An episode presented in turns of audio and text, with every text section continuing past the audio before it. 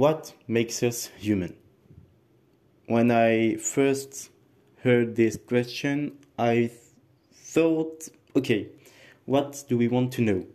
Do we want to know what it what it is to be uh, Homo sapiens, the human animal, the the animal with its two legs, two arms, its brain, its fingers, its ability, its capacity to speak. Do we want to know this?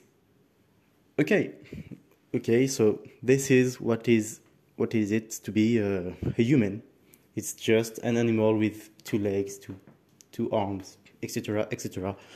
As I said, but I think this isn't very interesting. Like, there is no point to say that. On the contrary, I think it's interesting to ask what it is to be a man, a man with a big M, a man, let's say, beyond its animality, beyond the biological common points we have all over the world in the humanity. So when I thought about this, this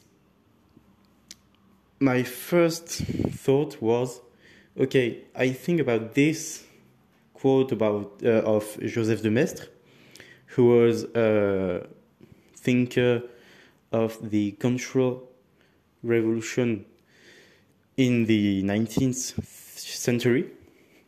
And this Joseph de Maistre said, I quote, There is no such thing as a man in the world.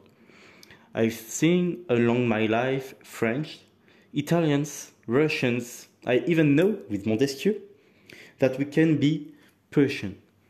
But when we talk about a man, I state that I've never met him in my whole life. If he exists, it has been hidden from me. End of the quote. So, my answer is that there is no man.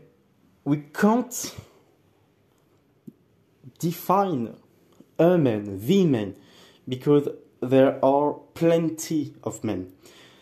There are the men of different civilizations, nations, people. For me, it's impossible to define a man. So we have to take the man, let's say,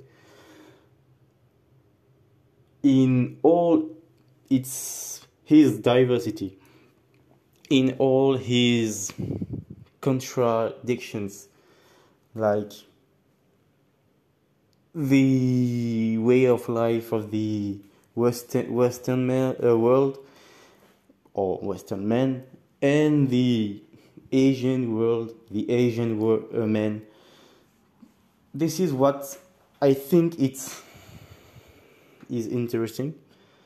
So this is going to be, to be my answer to this question. Thank you for listening to me. I hope it was interesting and I say you goodbye.